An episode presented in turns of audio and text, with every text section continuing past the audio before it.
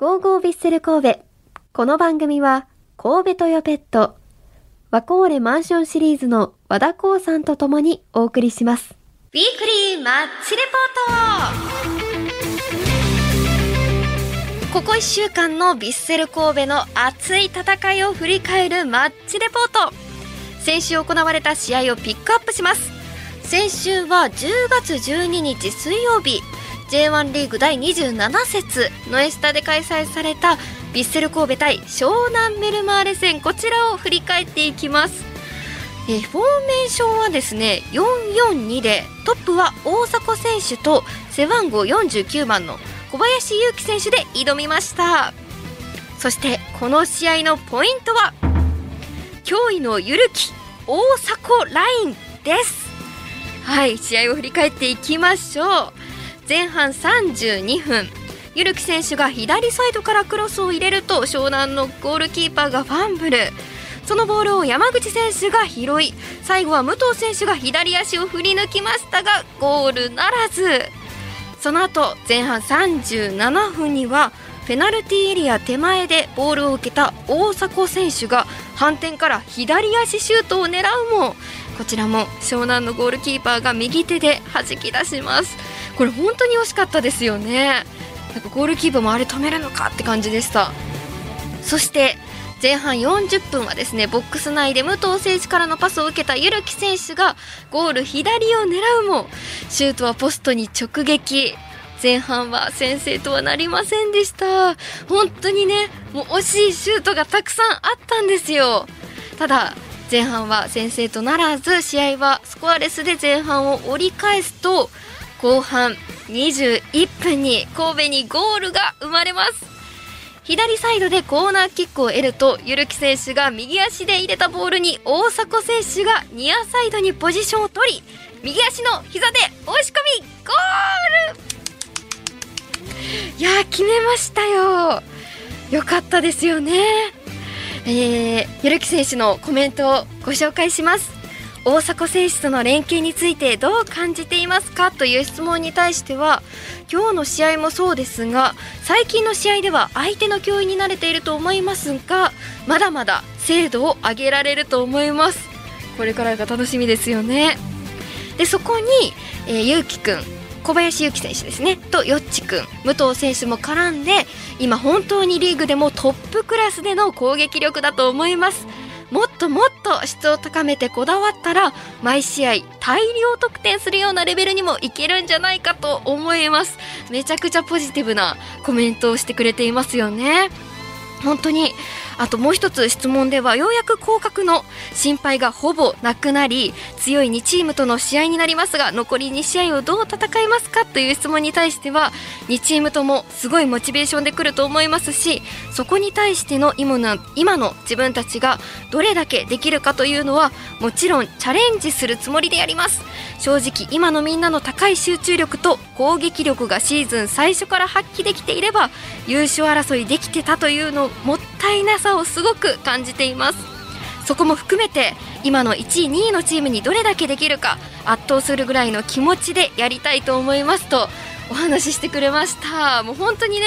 最後の2試合までポジティブな試合になるといいなと思います。とねちょっと先のお話にもなっちゃったんですけど今回の試合はですね神戸が先制点を守りきり1対0で勝利しました。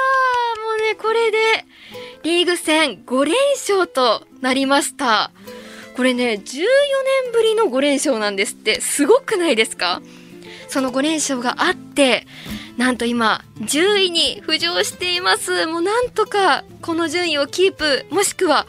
まあ、あと2試合でどうなるか分かりませんけどもっともっと順位上げていける可能性もありますのでちょっと楽しみにしたいなと思います。それではね、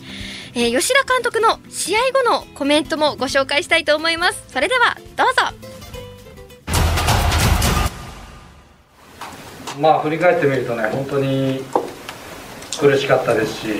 自分が引き受けた状況の時は選手たちも本当にもどかしさっていうのを感じてたと思いますしで自分になってからも勝っても順位が上がらないっていう状況で、まあ、本当に自分自身もこう心が参ると言いますか苦しかったんですけどまあコツコツと、えー、選手たちが一試合一試合、えー、頑張ってくれた結果が、まあ、この最後の連勝につながってると思います。しみんながやるべきことを一つになってやったっていうところだと思います。個人的にはやっぱりね ACL のところが本当にあ残留をさせなきゃいけないっていう中でまああそこで思い切って中2日でっていうこともあってあそこで思い切ってメンバーも選べなかったっていうのは悔しいですけど、まあ、そこはクラブとしっかり話して方向性を決めてもう我々は残留だっていうことを、まあ、自分の就任の時からもうずっと話し合ってきたことなので、まあ、悔いがないですけど、まあ、その結果がこのリーグにつながってるかなと思います。